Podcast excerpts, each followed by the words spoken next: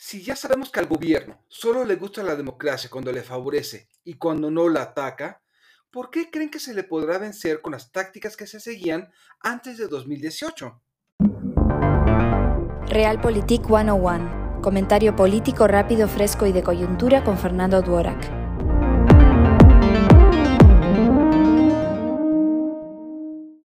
Aunque las elecciones de este año serán eminentemente locales, el gobierno hará lo posible para que toda la discusión nacional sea, como ha sido el resto del sexenio, alrededor de su persona y ocurrencias, en vez de discutir lo que estamos haciendo con el país.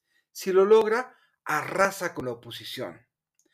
Un intento es el pacto que hizo el presidente con los gobernadores para respetar las leyes. Tampoco es difícil imaginar que en mayo, después del periodo de sesiones, se quieran abrir sesiones extraordinarias para tratar temas que retiren la atención de las campañas. Una táctica es golpear a las autoridades electorales, como ha sido desde 2006.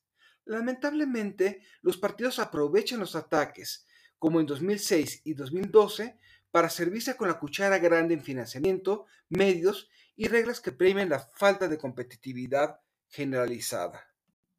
¿Qué pasará con los actuales ataques al INE?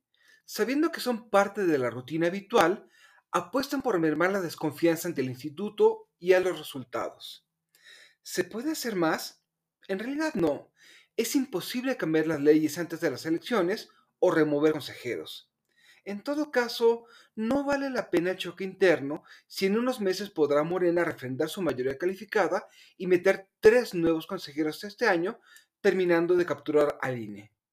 ¿Qué harán los partidos? Lo que han hecho, tweets pegadores y hashtag virales. ¿De verdad quieren hacer algo? Faltan muchos voluntarios para funcionarios de casilla, pues ha habido poco interés por la pandemia. Si quieren salvar las instituciones, es hora de salir a la calle. Soy Fernando Duorak y esto es Realpolitik 101. Hasta la próxima. Sigue a Fernando Duorak en Twitter y en Facebook. Visita fernandoduorak.com para más información y análisis político.